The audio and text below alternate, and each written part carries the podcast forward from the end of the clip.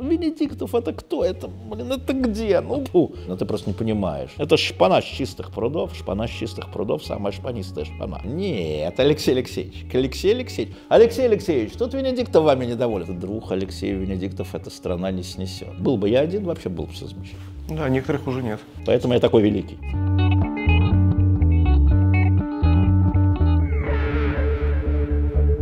Алексей Алексеевич, э, ваш папа умер за неделю до вашего рождения. Погиб.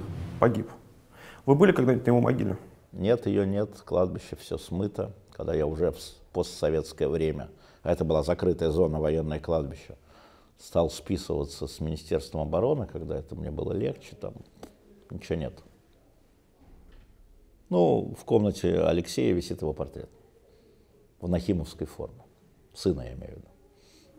Он учился в Нахимовском училище, это интересно, потому что мы с вами встречались как-то в Риге. Он учился в Риге. Вообще Рига для вас в этом плане, получается, не чужой город совершенно. Абсолютно чужой. Я отца, нет, в этом плане чужой. Я отца же не знал, и поэтому мне сильно повезло, что сформировался культ мифического отца дома. И даже когда матушка вышла замуж, все равно у меня было, знаете, когда отца не видишь, да, но он герой, а он герой, ты всегда примеряешься к мифологическому герою. Вот для меня мифологическим героем был там не Ахилл, не Геракл, а мой отец.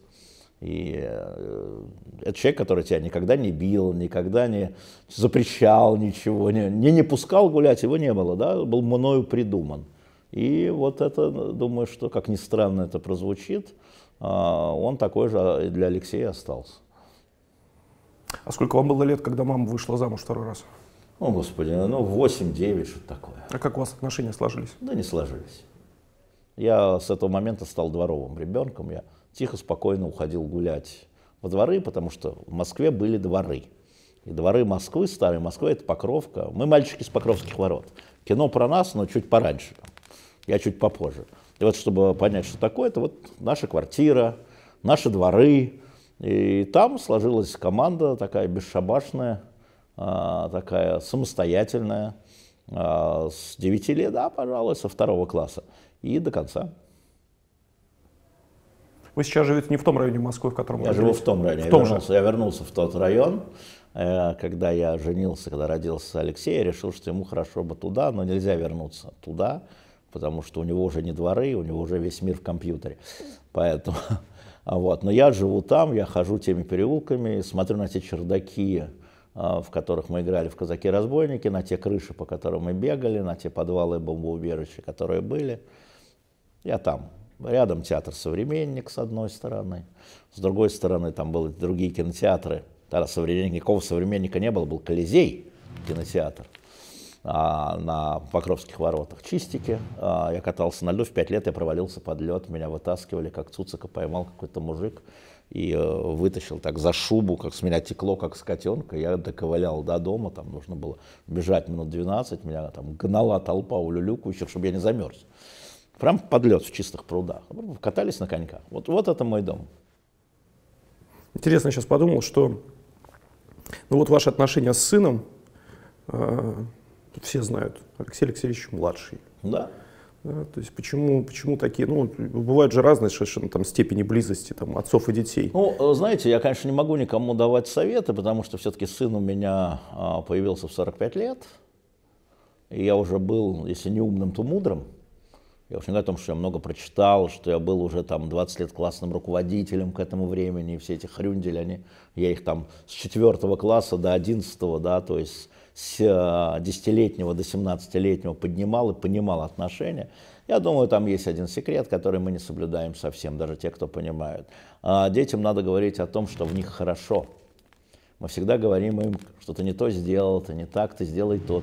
А вот что ты великолепен в этом, мы не говорим. И я как все время ловлю себя на том, что надо сказать, что ты великолепен в этом, что ты великолепен. И вот я это говорю всегда ты фантастически это сделал, ты великолепен в этом. Да, вот да, в физкультуре ты великолепен, ну, биология, ну, ну, ну, ну нельзя. А, но вот мы не хвалим их, мы не хвалим их за их великолепие, они великолепны. А вас кто хвалил в детстве? Да никто. Учителя, ну, где я был великолепен. Но учителя же это банда из 30 человек в классе. Говорят, вот Алексей пятерку по истории получил. Хорошо. Ну, похвалили. Понятно. А мама не хвалила? Да. Мама не хвалила, мама была строга. Жизнь непростая штука. А ваша супруга строга с сыном? Ну, строже, чем я, во всяком случае. Строже, чем я.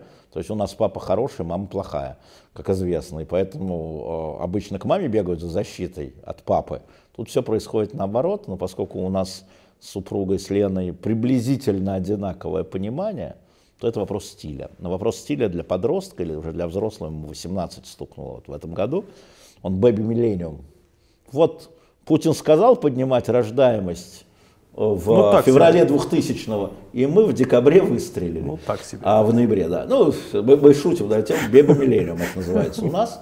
А, ну, но он очень самостоятельный, он, он когда там, ну, Венедиктов, ну что, ну еще Алексей Венедиктов, ну куда? Как говорят там некоторые мои друзья-министры, двух Алексея Венедиктов эта страна не снесет. А я все жду третьего. А он слушает радио «Эхо Москвы»? Нет, не слушает, Почему? ничего не слушает. Почему? А он в компьютер, потому что у него другой способ получения информации. У них, у него другой способ. У них наладонники, у них iPad, айфоны, компьютеры. Они там не только получают информацию, но и живут, то есть общаются, коммуницируют. Ему это зачем? Когда ему что-то интересно, говорит, папа, там говорят, что у тебя там приятели, знаешь, кто отец? Там, говорит, у тебя было вот это. Ну, найди на сайте. Да что я тебе буду? Она не слушает, не по стопам. Ваша работа в школе, вы довольно-таки много про, ну это у некоторых это половина жизни. Сколько лет вы в школе преподавали? Ну я 20 лет, 20 лет, да. 78 и 98 когда я был избран главным редактором, я понял, что это просто невозможно. Тебя там посреди урока, вот я там пейджер, и ты должен бросать детей, ты не можешь их подготовить к экзамену, да, ты не проверяешь вовремя их там задания. Ты... Я уволился.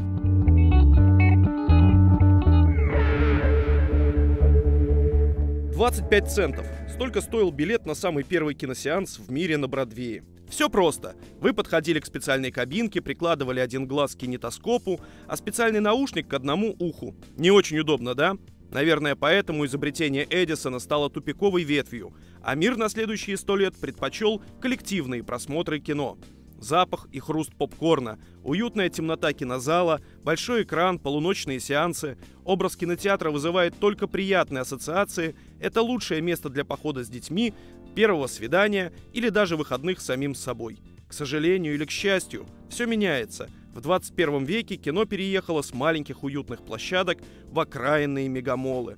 Спешите на сеанс, придется преодолеть 3-4 этажа шумных магазинов и фудкортов, полчаса трейлеров, потом вы занимаете свое место, а рядом с вами присаживается громкий сосед, который будет шелестеть чипсами весь сеанс и нелепо смеяться.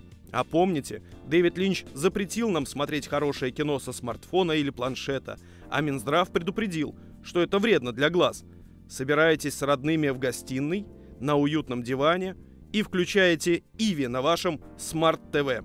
Главные новинки, российская классика, пятничный хоррор или романтическая комедия. Теперь выбор фильма и времени сеанса только за вами. Попкорн опционален. И о главном. Онлайн-кинотеатр Иви уже предустановлен. Его легко найти в меню вашего смарт-ТВ. А вот промокод на 14 дней бесплатного просмотра вы найдете под этим видео.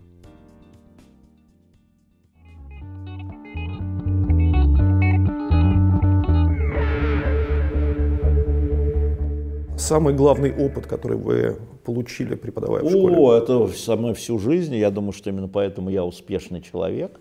Это то, что люди разные.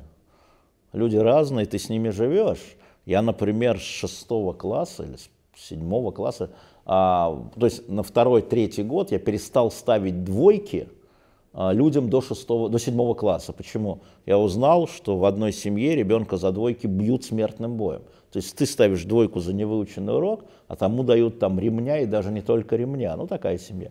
Я подумал, ну нахрен это, чтобы за меня там детей колотили. Я там выкидывал дневники там в коридор, иди, там, поди вон там но я не вызывал родителей и точно перестал ставить для малышей двойки. Старшие могут ответить, эти нет. То есть вот чему я учился. К тебе приходят родители а, твоих детей, которые Значит, я пришел в школу в 23, ну, представь себе, а родителям там по 35, по они старше. И ты как бы им объясняешь, что они идиоты и дебилы, а и неправильно воспитаны, но это... Да, и все родители разные, да, у всех разные. У тебя класс как бы один, а родители разные, дети разные. Вот меня научило слушать, разговаривать, до истерики разговаривать. То есть, когда уже говорить слов нет, все разговаривать с каждым. С каждым. Вот твой класс, ты никого выгнать не можешь у тебя что там такие дети, как Путин, предположим, да, вот как он был ребенком, мы знаем, предположим, такая история. Или там, я не знаю, такие дети, как Камада. И они в одном классе. Они в одном классе, и ты должен провести урок. Если ты еще классный руководитель, ты должен с ними потом разговаривать, выводить их на экскурсии. Они вместе должны быть. Вот э, я думаю, что вся моя там терпеливость, терпение, э, как сказать, многополярность и многофункциональность, многовалентность, Поливалентность, я бы сказал, это, конечно, работа в школе. Весь мой нынешний успех – это работа в школе. В основе лежит база, работа в школе, с детьми и родителями. У вас были конфликты с учениками? Да каждый день. Самый тяжелый какой был? Слушайте, что такое тяжелый? По последствиям? Ну, я не знаю, было... тот, который вы вспоминаете хотя бы иногда. А, у нас была очень смешная история. Значит, было написано... У меня был конфликт с учеником седьмого класса. Звали его, как сейчас помню, видите, как помню, Миша Рабинович он почему-то э, решил меня то ли на спор, я не знаю, довести. Он каждый урок, каждый урок он вставал и говорил, я не выучил урок. Я тупо в журнал ставил двойку. И у него, значит, была полоска из двоек. Ну, что я буду время урока тратить? Не выучил, садись два.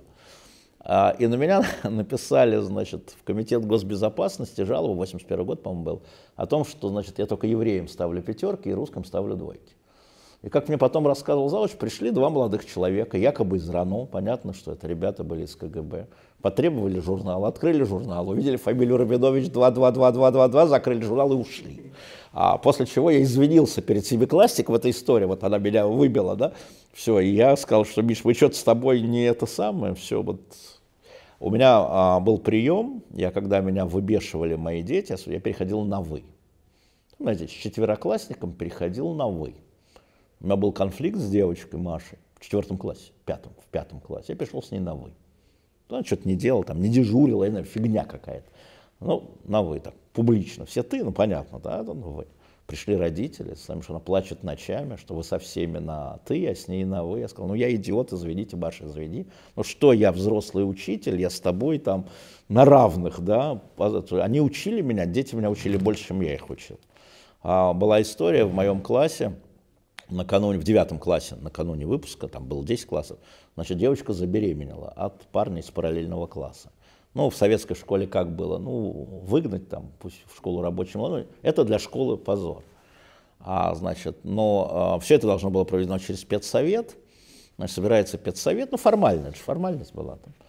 А, и директор мне говорит, ну, что, говорит, давайте вот по Насте увольняем, там, выкидываем. Я говорю, нет, почему выкидываем? Она же у тебя это.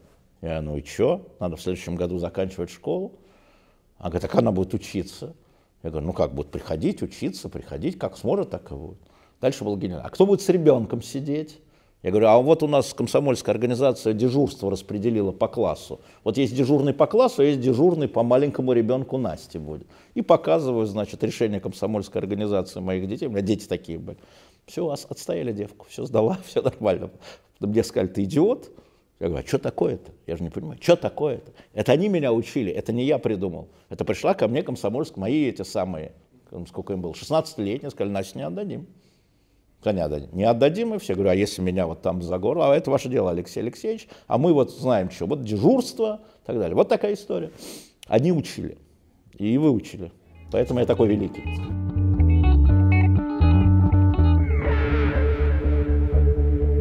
С коллективом какие у вас были отношения? С коллективом кого? Преподавателей.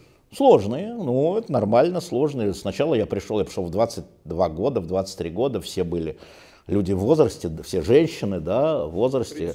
Меня там больше, больше. У меня там такая была ученица литературы Евгения Васильевна Китурка, как сейчас помню, моя на самом деле учительница. А директор у нас была Марклена Морозова, дочка сподвижника Бухарина. Это отдельная песня. Значит, она меня водила там 30-го августа по школе, показывал, смотри, какая у нас лаборатория, Лешечка, меня Лешечка, мы все меня называли там. женщины-летчиков. Смотрите, какая у нас лаборатория, смотрите, какие у нас изразцы. Посмотрите, как... Еще бы дети не приходили, счастье было бы, говорила она. Тоже такое обычно. Они учили, относились ко мне сначала, ну вот как э, парень молодой, что пришел в школу-то. А потом нас стало четверо парней, физик, математик, литератор и я. И мы стали такой боевой группой, которая э, пробивала для школы, ну делала там школу там на район выводил, на соревнования. Там. Естественно, у нас там были исторические олимпиады, мы все их выигрывали, математические выигрывали, простая школа. А, не просто, жизнь вообще непростая штука, с людьми особенно. Вот не, не было бы еще людей, кроме меня, был бы я один, вообще было бы все замечательно. Да, некоторых уже нет. Я хотел про Немцова спросить. Ну, Помните, да. что э, э, накануне то есть его убили, а на следующий да. день вы должны были приехать на диалоги. Вы приехали. Да, я приехал. Вы его убили, когда он уходил с эхо. Да. Вы часто вспоминаете Немцова? Я Борю вспоминаю очень часто. Знаете, это тот случай, когда не договорили, что называется. Мы с, ними после, с ним последние два года очень ссорился. А поскольку он, э, поскольку мы были на «ты», да, это, не, это плохо для журналиста и политика, но ровно поэтому я перестал брать у него интервью, ну, другим давал своим. Мы очень много спорили, не ссорились, спорились. И мы по важным вещам, да, по стране, естественно. А, и мы не договорили. И когда он, я, я уходил, он пришел на эфир, а я уходил домой, я говорю, ну ладно, мы с тобой еще самое, даремся. И у меня все время вот меня гложет, что там, ну всегда, когда люди уходят, не, договорил, не договорил, не, не, не, ну так и осталась недоговоренность. И, э, собственно говоря, я еще думал, ехать на диалоги или не ехать, потому что, ну, а потом подумал, а что я буду сидеть? Что я буду сидеть и грызть себе локти, что вот надо было его дождаться, а продолжить разговор. Он сказал, у меня девушка приезжает, я говорю, да все равно давай это. Вот. Боре не, хватает, Боре не хватает. Я могу сказать, что есть люди, которые как бы уходят и уходят. Таких людей, как Боря, как Сережа Юшенкова, как Галина Васильевна Старовой, это все убиты. Никто не ушел собственными ногами в тот мир. Все люди, которых мне не хватает, все убиты. Политики, я имею в виду, там были разные, Войнович мне не хватает, мне хватает разговоров, мы столько с ним трендели. Великий человек в тренделе. Вот когда он трендел, он был великим человеком. Да? Вот когда он садился, наливали вискаря, и про жизнь, и все. Мудрейший человек. Но он ушел сам. А эти вот убили их. Вы назвали троих. Заказчик ни одного из этих убийств не найден. Нет. А при нашей жизни будут, будет найден, как вы думаете? Нет. Может, ну, потому что, слушайте, а кому это надо, кроме нас? Значит, правоохранителям это не надо, потому что очевидно, что это головная боль. Власти это не надо, потому что это наверняка кто-то из них. Заказчик, я имею в виду. И во времена Бориса Николаевича, и во времена Владимира Владимировича. Да, там замечательные исследователи работают, я должен сказать, что я там общался. Да, работаю. В какой-то момент стоп происходит. У них там вот стоп, на этой линейке стоп. Вот организаторов нашли, а, коммуникаторов нашли, исполнителей нашли, а заказчик, ну, Леш, как мы выносим? Как, как доказать, что он заказчик? Да, вот эти на него покажут, там, да, на, на тебя покажут, да, это надо доказывать. Нет, ну, как известно, медленно мелят мельницы богов. А у Путина хватает политической воли или есть у него такой, такой объем политической воли для того, чтобы в какой-то момент решить для себя, что и, для него это важно? Найти заказчика. Я не знаю. А у него хватает политической воли, но он всегда очень строго все рейтингует. А, насколько я его знаю, он всегда, вот это важно, это менее важно, это более важно, это важно, вот это, вот, вот это, а это несущественно. Иногда ошибочно на мой взгляд. Это же мой взгляд, а не его. А, иногда он говорит, что ты не, не о важном спрашиваешь, фигня какая-то. Да, а я считаю важным. Ну, ну вот помните ситуацию, когда э, выпускали Ходорковского из тюрьмы? Да. И был, по крайней мере, такой слух, я не знаю, насколько это достоверно, что одним из решающих моментов было предсмертное состояние мамы Ходорковского. Ну, я точно знаю, что э, положили медицинские документы, и что он к ним сначала отнесся недоверчиво. А нарисовать можно все. Так. И тогда пошли и достали, ну как сказать, а, всю историю болезни, и он всю историю болезни посмотрел, и когда он увидел, да, это достоверно. Ну вот состояние здоровья мамы э, Немцова, мамы Политковской. Ну их же Я уже не... нет, ну подождите. Как их нет? Нет, Как я имею в виду нет? не мама, а Политковска нет, Немцова нет. Нет, но, э, условно говоря... Чтобы вот- голову принести на блюде. Он вас спросит, вот Муратов- если вы будете говорить с Путиным, он вам скажет, вы что хотите, чтобы мы кого-то назначили, и голову на блюде, значит, да, положили, и это, конечно, прибавит им здоровье. И будет прав. То есть ему, логики. ему, э, в нем нет этого понимания того, что, например, там для мамы Политковской важно, чтобы заказчик убийства ее дочери был объявлен или найден до знаю. ее смерти. Ему, знаю. это, ему это Я, я думаю, Понятно. что ему это не важно. понятно. Скажите, пожалуйста, э, кто был вот эм, убийство Немцова, похороны, э, появилась информация о том, что есть некоторые списки э, людей, которые могут быть убиты следующими. Да? Вы были в этом списке. Да. Кто был еще? Ну, а, значит, точно был Ходорковский, и, если мне не изменяет, там было четыре человека, а четвертого сейчас просто не вспомню, и Ксения Собчак. Обнародование публикации, вернее, там, я не знаю. То, Это что, был то, четвертый, я сейчас просто... то, что этот список стал достоянием общественности и так Это далее. было средство защиты, Николай. От Это была это? сознательная утечка, потому что защитить человека, который ходит по улицам Москвы даже с охраной, а, невозможно. От хулигана можно, а от киллера нет. А, поэтому те, кто а, нас предупредил, меня, да, видимо, они пошли на эту утечку. А кто вас предупредил? Все, что касается моей безопасности, я оставляю за кадром. Ну, это А, государственная структура. Государственная структура. А государственные структуры, и Ксению тоже государственные, насколько я знаю, структуры. И даже Михаила Борисовича через там 40 рук тоже государственная структура. Я помню, я приехал, да я в Ригу приехал. Я приехал в Ригу, и мы там встречались с Ходорковским. И я видел, как охраняла его, стоял, значит, круг полиции, стояли ребята в штатском, не его. Да, тогда, вот после этого сразу. То есть там четыре круга стояло, и мы пошли, а, там, не знаю, там 150 метров от гостиницы, где останавливался в ресторан, который, и, значит, нас вели как в круг. Это вот сразу было, когда а, я уехал тогда с сыном. Да. Сколько вы пробыли за границей? Три недели. Потом мне сказали, что опасность миновала. Эти же структуры сказали. Ну, конечно. Понятно. Может, И она и миновала. сын учится, сын вернулся тоже сюда. Сын в Москве, да, сын в Москве. Понятно. И Сейчас, учится в Москве. сейчас э, степень этой опасности не такова, что вам нужна охрана ежедневная. А, не я же определяю степень опасности, о чем вы говорите. А, поэтому это определяют специалисты. Когда специалисты скажут, тогда оно будет изменено. Понятно. А сколько вы с охраной ходили? Да и сейчас хожу. А кто вам охрану предоставил? Частная структура.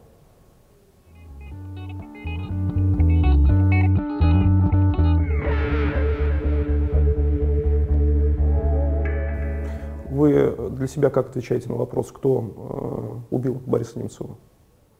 Ну, убил Бориса Немцова, убили Бориса Немцова те люди, которых осудил суд. Я доверяю следствию, я внимательным образом. А заказчиком кто является преступлением? Откуда же я знаю? Ну, как вы, как вы, вы же Ну, размышляете ну, это, же, тему. это же фантазии, да? Там. Ну, какие я, ваши я, пред- я предположу, что а, история с убийством Бориса Немцова а, имеет ноги в Чечне. Я не могу сказать, давал ли приказ Рамзан Кадыров, но я точно представляю, что те люди, которые а, были убийцами, они были интегрированы в военную структуру Чечни. Они военнослужащими были. Дадаев, убийца, в момент совершения преступления был э, служащим, по-моему, батальона «Восток». Почему он был в Москве, я не знаю, несколько недель. Восток или Север? Восток, по-моему. Когда вы последний раз лично встречались с Кадыровым? Ну, ой, давно, сто лет назад. Э, Я виделся с Рамзаном Кадыровым на одном из питерских форумов здесь, в Петербурге. А, Попытался заговорить, он сказал, что я не буду с тобой разговаривать. Я говорю, ну и не надо, господи. И я с тобой не буду. Он считает вас врагом. Откуда же я знаю? Спросите у него, когда будете брать не Познеру, ничего не Познеру, у него спросите. А вы его считаете врагом России?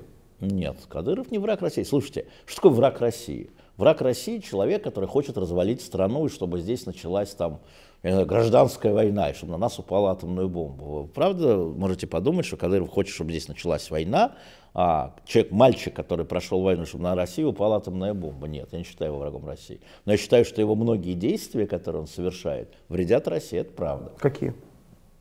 Ну, исламизация Чечни, например. Например. Ну, например, преследование а, сексуальных меньшинств. Это вредит имиджу России. Это делает Россию страной где, варварской. А с варварами разговаривают как? Только с позиции силы. Это неправильно. Ну, например, убийство за границей чеченских оппозиционеров. Да? Вот вам, пожалуйста, мало ли. Вещи, которые вы называете, это же тюрьма.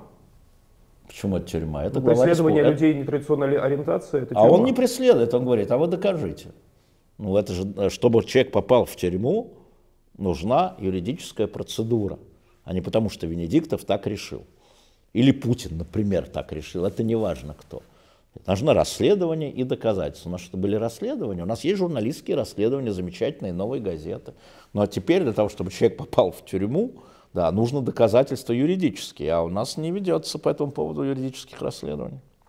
Я вообще не... Вы знаете, вот все эти истории, давайте всех в тюрьму, давайте иллюстрацию, категорически противник этого. Да?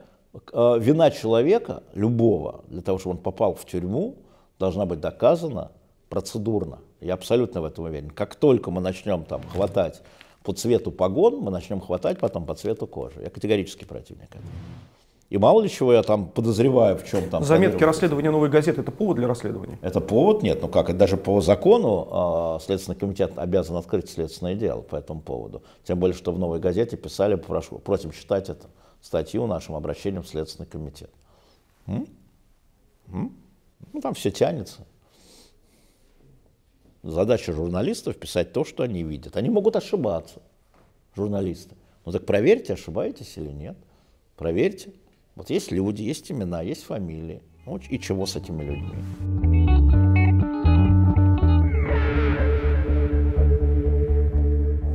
Я хочу спросить о человеке, который жив, но в России не был давно.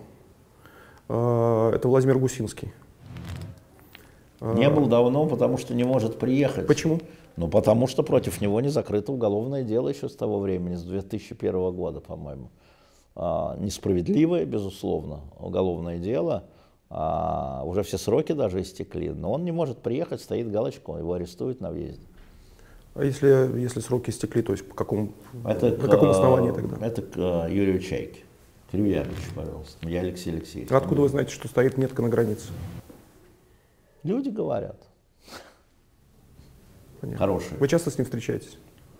Ну, в этом году часто встречался, да. Мы же дружим. У нас же и бизнеса общего уже нет. А, он не захотел войти в дилетант, он счел, что это а, плохая инвестиция, а по новому закону он не может быть э, именно для их отдельного акционером эхо. И просто мы дру, просто дружим. И мы дружим, и разговариваем про семьи, я к нему летаю на дни, вот был на дне рождения у него, 7 октября или там 6 октября я был, и вчера с ним разговаривал долго по телефону, минут 40. Он очень веселый, умный человек. Я а что обсуждаете обычно? А, он всегда говорит о телевидении. Он всегда говорит о телевидении. Ему оно по-прежнему интересно? Да, но телевидение в широком смысле слова. Он по-прежнему занимается сериалами. Он потрясающе смотрит Netflix и меня там объясняет мне, в чем причина удачи Netflix. Да, и все жалеет, что нет русского Netflix. Я бы тут русский Netflix бы сейчас бы завернул. Я говорю, Володя, ну давай искать, как мы можем делать русский Netflix. Это такая очень амбициозная история. Вот. Э, ну вот, да, общаемся, дружим, жены встречаются. Ну, слушайте, мне его не хватает здесь, конечно. А он скучает по России? А? Он скучает? Он скучает. Он скучает. Это правда. Он московский пацан. Он же московский пацан. Не с чистых прудов, конечно. Но там где-то на периферии. Там, там где-то. Ну, ну московский. Так что, еще раз повторяю, он друг и товарищ, и, безусловно, если когда-нибудь у нас будет еще какой-нибудь бизнес, он станет партнером. И я с удовольствием с ним буду работать. Ни разу не задавал. Ну, я его тоже, правда. Знаете, когда а, все 2000-2001 год, я все помню, как приходили разные люди с чемоданами денег, чтобы сдать.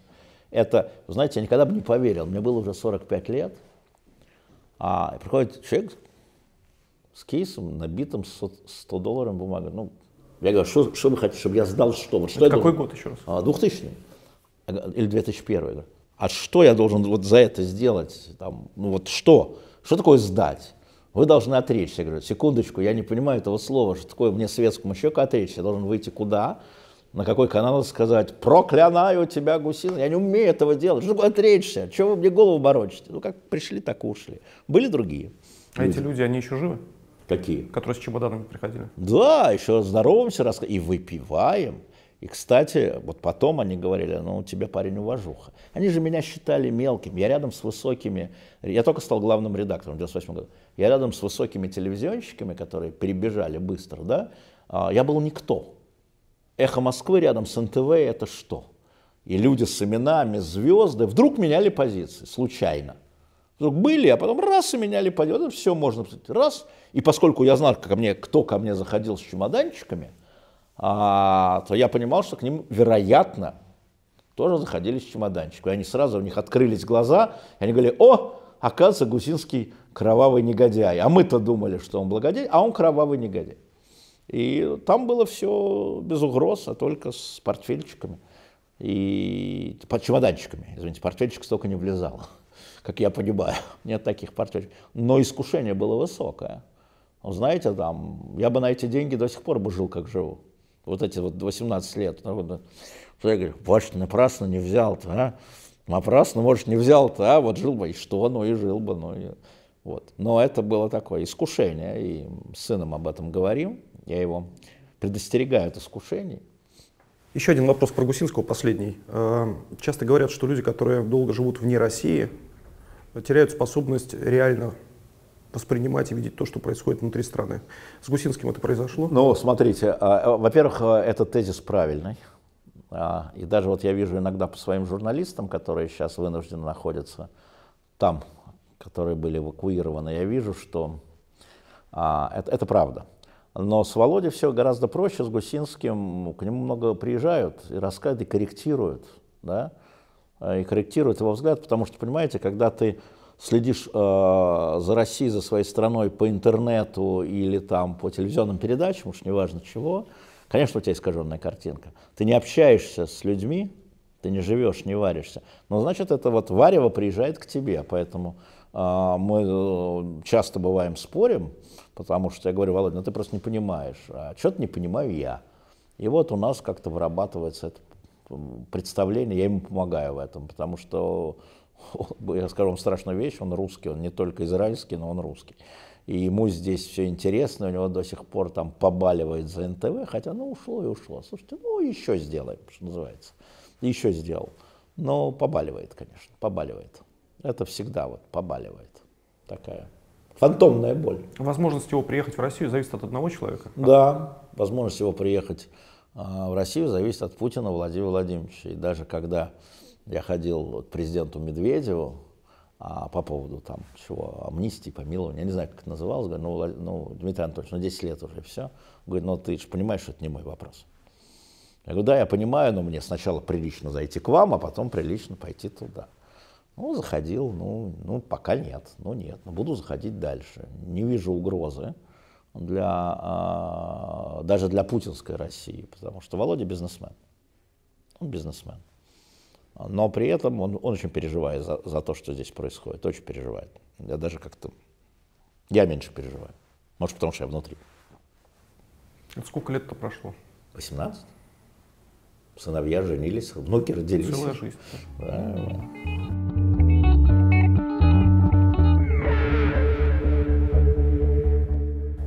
вы помните день, когда вы познакомились с Лесиным? Фу, познакомился, нет. Но я помню, когда на какой-то его юбилей мы сговорились там. Я, конечно, в меньшей степени, я кто? Я там, повторяю, был там. Школьный учитель я еще был. А там были такие Васильев, Заполь, там, Григорьев. И на день рождения к Лесину, э, то есть там обсуждали, что дарить, привезли то-то кутунья. А Лесин все время говорил, что я вот то-то кутунья, я под него на выпускном обжимался и трахался, и все хорошо. И мы ему подарили. И он пел там. Представляете, появляется тот Кутунья в зале и пел. И, значит, Лесин заплакал. И вот когда последний раз мы с ним встречались, когда его уволили уже после нашего скандала, а, он мне это вспомнил. Он говорит, я все равно помню, что ты в этом участвовал. Я говорю, ну я так участвовал, так, советом, не деньгами. Так что с Лесиным я не помню день, конечно, но я, э, но я уже работал там главой информационной службы Эхо Москвы. А с того момента, когда вы с ним познакомились, ну, приблизительно да. хотя бы, до того момента, когда... Э, он... Еще 20 лет я его знал, 22-23 года я его знал, да, где-то 95-96, на выборах Путина, наверное. Путин, у Ельцина. Менялся он, он менялся на ваших глазах, да? Не. Нет? Он боцман, не. Вот он себя, в этом вся его трагедия. С моей точки зрения, трагедия Миши Лесина в том, что он, когда ушел, а потом вернулся, ровно такой же, какой ушел. Вот я боцман, 90, вот, если говорить из 90-х, вот он точно был из 90-х. И он вернулся к мальчикам, которых он ставил. Да, Бродееву, Эрнсту, извините, Венедиктову, да. Кто мы были, когда Лесин был уже Лесин, а эти ребята, значит, были еще, значит, Добродеев там был третьим человеком в команде Гусинского, Эрнст вторым человеком в команде Береза. Извините, ради бога, да, не первыми лицами. Потом приходит и начинает с нами разговаривать, как со вторыми, третьими, а мы уже первые. Мы уже крутые. И вот он на этом сломался, конечно. Собственно, мы с ним об этом говорили э, после его отставки. Мы сохранили отношения. С ним встречался, ел пельмени. И говорил, Миш, ты просто вот, ну... Он говорил, я уничтожу эхо. Я говорю, ну, ну, ну что я тебе могу сказать? Ну, вот если это цель твоей жизни, ну что, ну уничтожь. Ну, откуда этот бзик появился? А, не, а, это бзик, что раньше он контролировал, теперь не контролирует. Это потеря. Вот представьте, вы раньше контролировали команду, а теперь команда ну, мало ли кто контролировал эхо. И а, потом не Нет, мало кто контролировал эхо, только он не контролировал эхо. Он меня считал, что он контролировал, потому что я говорю, я был маленький журналистик. У него возникла фобия относительно меня. Настоящая фобия, потому что первое, что он, когда он был назначен сейчас председателем там, чего у нас, Совета директоров, Эхо Москвы, Газпром Медиа, он говорит, надо встретиться, а я его не видел там месяца три. Я говорю, давай встречаются. Ну, назначили, встречаемся в ресторане. Садимся. Давай закажем. Нет, говорит он, сначала, я тебе сказал, ты должен уволить Латынину, Альбац, Пархоменко и Шендеровича. Можно я не буду говорить, какие слова ему говорил, мы этими словами обменивались достаточно часто. Ну, в общем, был послан. Я говорю, знаешь что, да, я бульон себе закажу, а если у тебя есть еще другие вопросы, давай я заплачу тогда за этот обед, а если нет, иди я тут пообедаю, хотя это не мое место. Вот с этого все началось, вот с этого все началось. Да? Нет, как это? Ну, Венедиктов это кто? Это, блин, это где? Ну где это? Ну вот он лесен, вот это вот где-то вот Лешечка, который там пришел из школьных учителей, там бегал с микрофоном. А он уже был, ого, Видео Интернешнл, и министр, да, и там советник президента, а это вот, вот это шпана, это я шпана. Так было сказано. Это шпана с чистых прудов, шпана с чистых прудов, самая шпанистая шпана. Он просто не знал, он из другого района. Он просто не знал. И я сказал, нет, пошел нафиг. Он говорит, у меня мандат президента. Я говорю, ну, если у тебя мандат президента, мне Владимир Владимирович позвонит и скажет вот то же самое. Тогда я буду принимать решение, буду я работать дальше или нет. У меня с президентом другая договоренность, сказал я ему. Потому что та договоренность 2001 года, когда я отвечаю, и я принимаю решение, кто работает на радио, мне сказал молодой президент Путин. И с тех пор я отвечаю и принимаю, и увольняю, Таким образом, да? И когда появляется вдруг Лесин, говорит, я тебя президент. Какой ты мне президент? И вот с этого момента все пошло и закрутилось. Понятно. Что с ним случилось в Америке, на ваш взгляд? Убили? Кто? Ба. Это вопрос к Федеральному бюро расследования. Обратите внимание, значит, а, а, вот все говорят, и полиция нью-йоркская говорит, а, вашингтонская, прошу прощения, это пьяная, пья, возможно, да, пьяная там что-то драка, то есть 5-10. А почему этим занимается тогда ФБР? А почему в вашем деле, которое вы предоставили журналистам Басфида, у вас, знаете, как секретное досье на Джеймса Бонда половина зачеркнута черным, если это обычная криминальная драка и криминальное убийство? Да? И мы, конечно, следим, и я слежу, и Володя Гусинский следит за этим, и продолжаем за этим следить. И идут запросы через... А вот эта версия, которая была и остается, по-моему, о том, что не убит, находится... Я не верю. Я не под верю. программой защиты свидетелей. Он бы не усидел. Не он усидел? Бы не усидел бы, он бы выскочил бы. Он, он человек публичный, он бы не усидел. Ну, оттуда сложно выскочить. Ну, нет, почему из программы, где-нибудь чего-нибудь, нет. Потом я видел вот э, в чудовищном виде, он, он же только родил девочку, вернее, ему это, это три месяца было или два месяца было. И она в чудовищном была виде, это Вика, и, я имею в виду не девочка, а его вот девушка, да. И он был счастлив, он вот последний, вот когда он уволился, вот, вот он, он просто про нее говорил и писал, мне писал про нее, мне, ты кому пишешь? Он мне писал, ты знаешь, она такая чудная, у меня все сохранилось. И вот чтобы вот это бросить, и он бросил их. То есть он ушел, его убили, и они остались без ничего. А что он делал в Америке? А? Что он делал в Америке? Жил. Он жил в Америке, у него была собственность, э, у него там семья, ну вот его сын его, дочь его, жена его. Что он делал? Он нормально жил, на яхте сидел.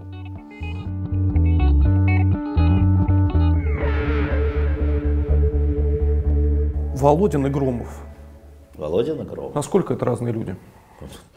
Один Вячеслав Викторович Володин, ВВВ, другой Алексей Алексеевич Громов, ААГ. Абсолютно разные люди с разным, знаете, это вот опять школа мне показывает, у них очень разный жизненный путь.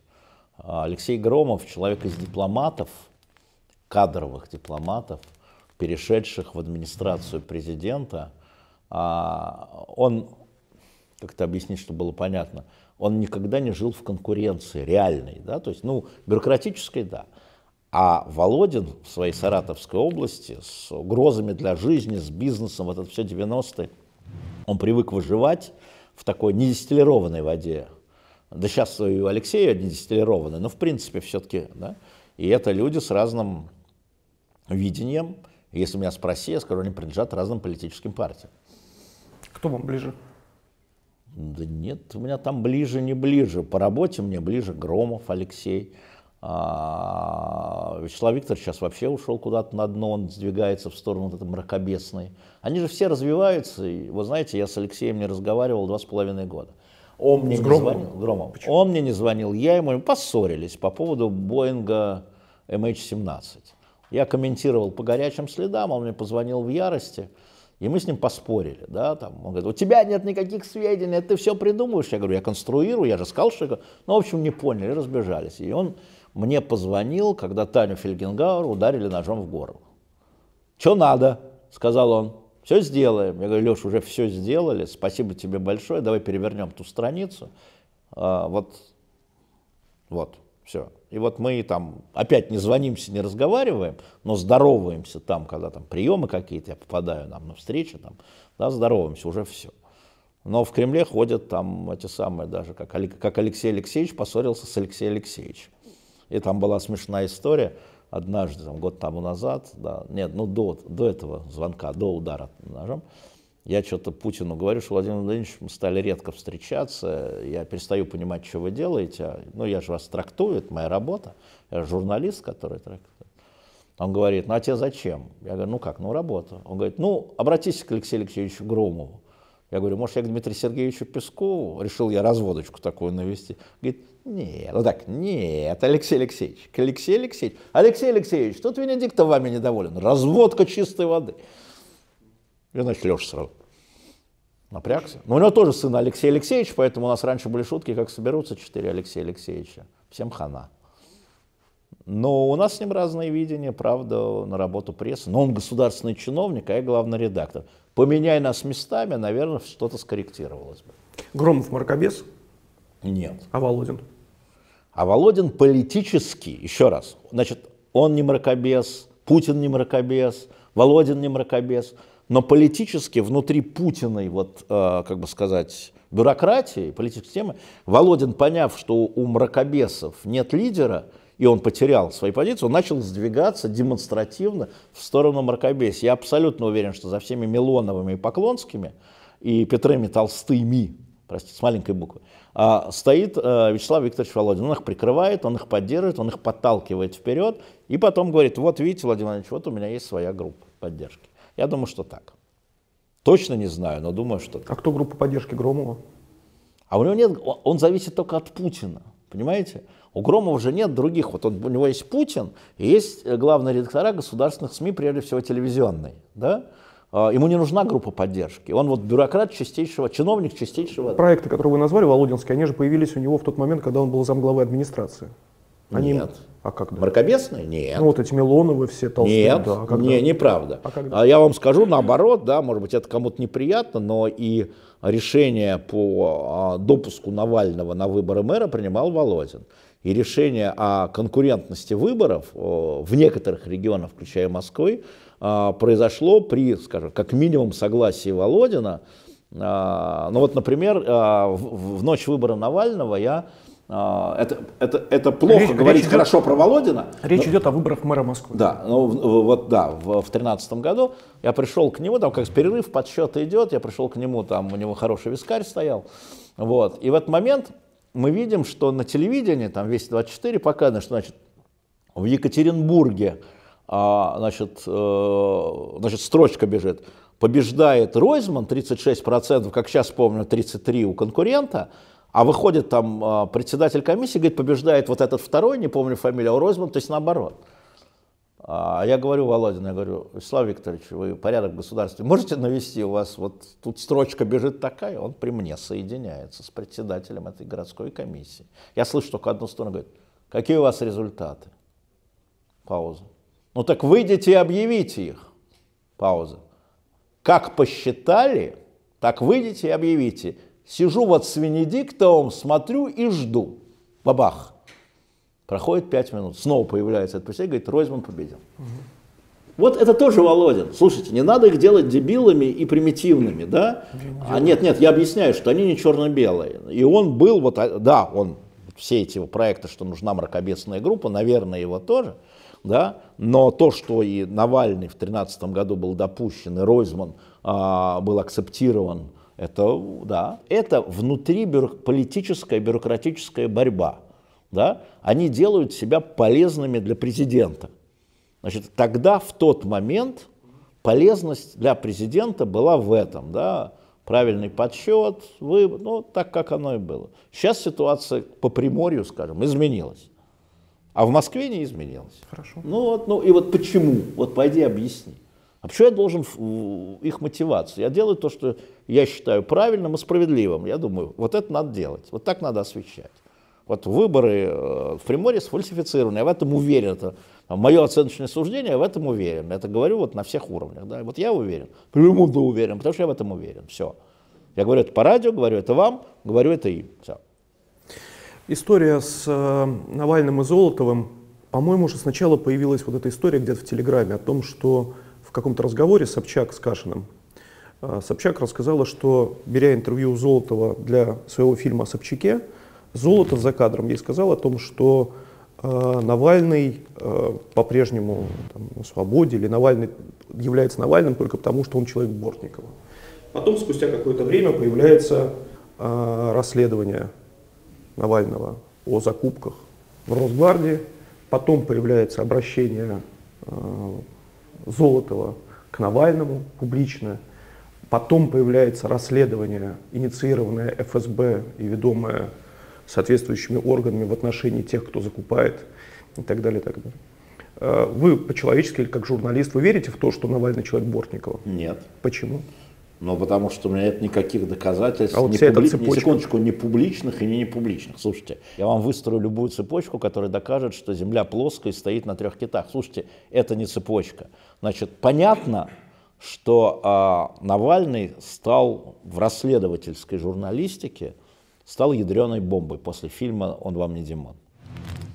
Понятно, но все забыли, кстати, я сделаю шаг назад, что до Навального об этой истории в Плесе написала газета «Собеседник». Никто не заметил. В Плесе, я имею в виду, там про этот дома, про эти все. То есть он не был первопричиной. Значит, понятно, что разные группы интересов пытаются использовать Навального, или не Навального, а расследование Навального а, против своих конкурентов вокруг президента. Но никто не мешает Золотову сделать то же самое. Как это делается? Ну, через 47-е руки передается кейс или начало кейса, подбрасывается Алексею Анатольевичу, честно, откровенно, на воров. Конечно, он возьмет и начнет делать. А ему какая разница, кто источник? Важно, это так же, как мы, как э, радио, как э, медиа. Какая разница, кто источник, если этот материал верифицирован потом мной и полный. Понимаете, да? То есть расследование должно идти тобой. Но когда тебе говорят, ты знаешь там у, там, я не знаю, у кого, у кого-нибудь там, там, вот дом там, там, там, я проверяю, нахожу и расследую. Но мне-то кто-то это дал, но я не знаю кто, какая разница, я могу открыть черный ящик, да, там какую-то почту, там мне будут валить, будут валить и вранье, и не вранье, я селектирую, и не вранье пускаю. И в этом смысле, о, он агент кого? Не, не согласен совсем.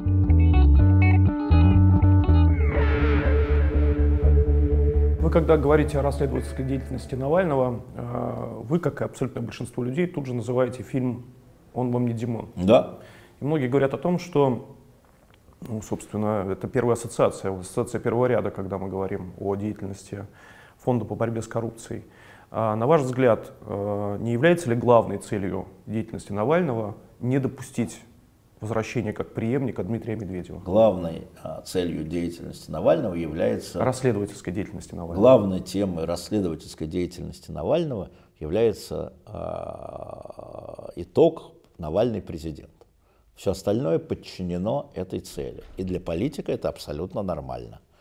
И мы просто должны понимать, что это нормально, и признать, что это нормально.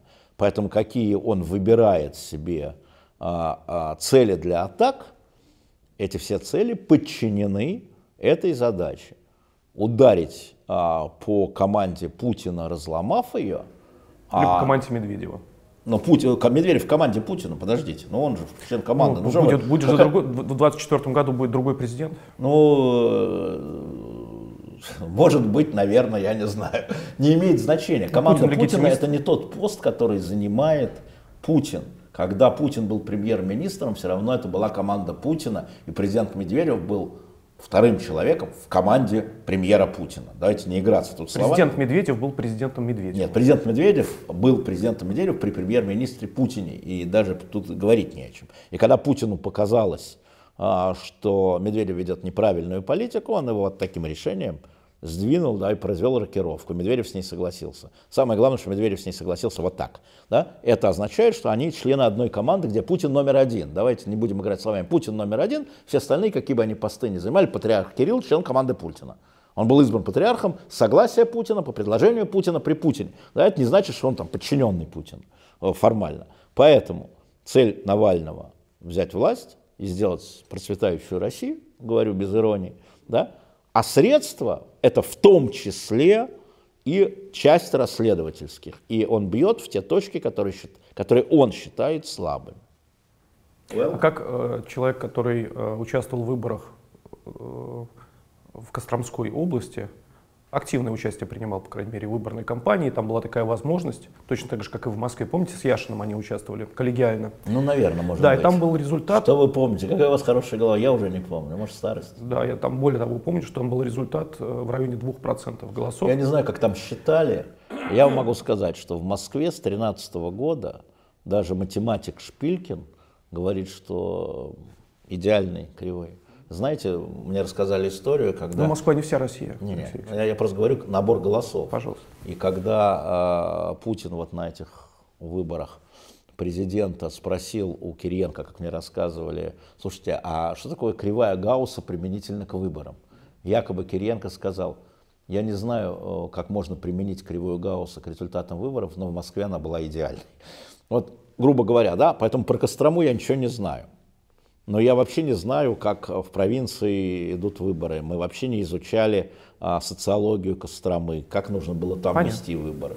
Алексей Алексеевич, если, например, преемником, э, предположим, что все-таки будет преемник в 2024 году, и если таким а преем... куда Путин денется?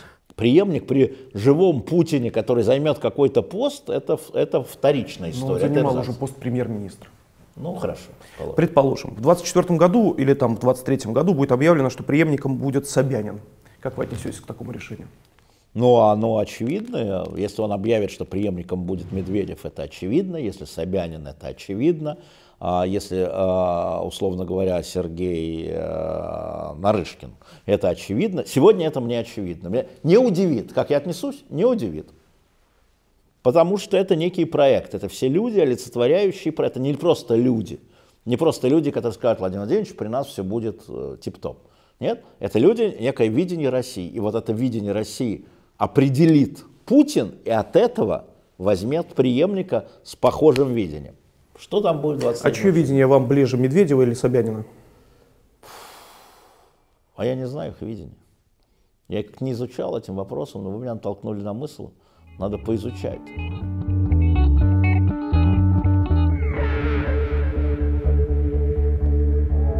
У меня остался буквально один вопрос, который меня волнует как слушатель «Эхо Москвы». Я да. слушаю «Эхо» Много лет. Много-много-много лет. Э, какое-то количество лет назад у меня это получалось делать чаще и больше. С э, увеличением количества детей э, времени становится все меньше. Это намек на то, что надо увеличить количество детских передач? Да, потому, мне очень нравятся утренние, вот ранние утренние эфиры Детские в субботу и да, да, открывашка. Да, и, да.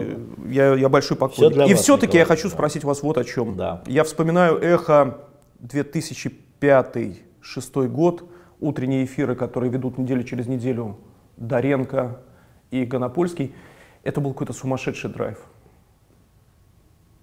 Вопрос в чем? А его сейчас нет. А мир изменился, сейчас востребовано другое. Если я вам скажу, что а, Даренко, говорит Москва, отстает от нас приблизительно в два с половиной раза по рейтингу в Москве, хотя он ведет свой эфир на «Говорит Москва», это вам что-нибудь скажет?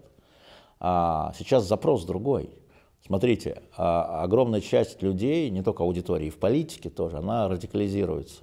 И она ищет, мы смотрим на эти замечательные шоу, в кавычках, по телевизору она ищет скандала. А мы наоборот да, забираем другую аудиторию. Это сознательный выбор. Меньше скандала, меньше ора.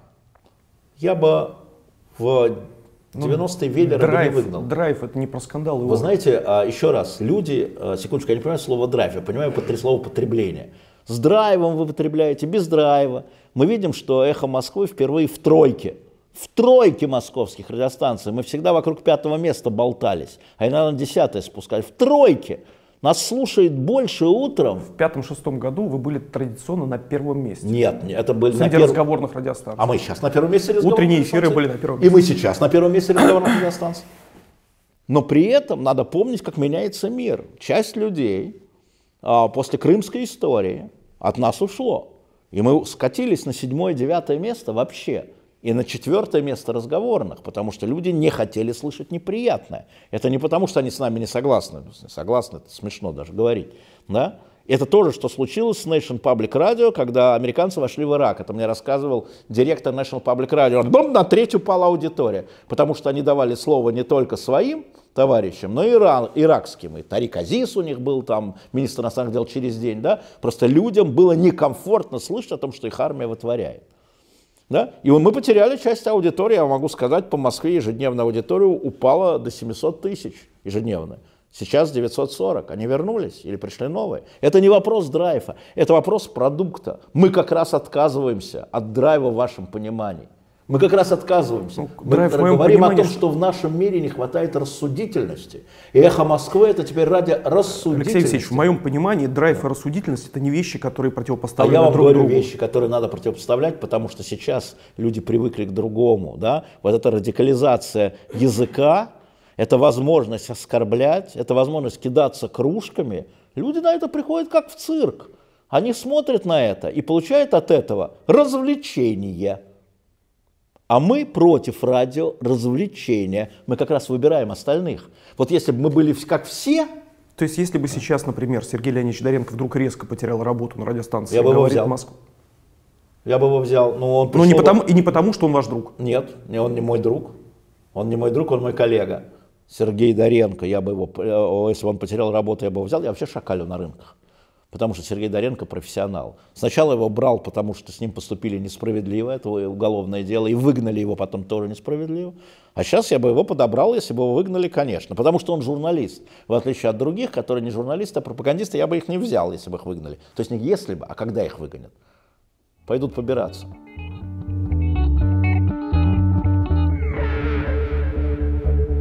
Дорогие друзья, не забывайте подписываться на наш канал, жмите колокольчик – ну а сейчас наш традиционный конкурс. Автор лучшего вопроса Алексею Венедиктову в комментариях получит следующие книги. Это любимые книги Алексея Венедиктова. Э, книжка номер один «Три мушкетера». Э, «Всадник без головы». Книга номер три э, «Дети капитана Гранта». Книга Луи Буссенара «Капитан, сорви голова». Ну и, наконец, книга номер пять. Это будет одна из книг из серии «Приключения Эраста Фандорина» Бориса Акунина. Мы обычно задаем последний вопрос, кто мог бы возглавить страну после Путина. Я думаю, что здесь... Э, ну... как, знаете, как бы сказал Владимир Владимирович? Как? Народ решит. Народ решит. Хорошо. Я Давайте... согласен с Владимиром Владимировичем. У нас, в, есть рубрика, в этом вопросе. у нас есть рубрика, называется «Русское поле экспериментов». Так. Мы гадаем на книжке Егора Летова. Так. А, Я должен спросить, кто такой Гаданем. Егор Летов, не спрошу, знаю. теперь знает вся страна. Да, теперь знаю вся страна. А, открываем на любой странице первые 8 строчек. Это итог нашему разговору. А гадаем-то на что? Не на чем? Подво- Нет, эти 8 строчек Про подведут, подведут итог нашему разговору, А, нашему разговору. и заглянем в завтрашний день. Про завтра. Про завтра. Про завтра. Хорошо.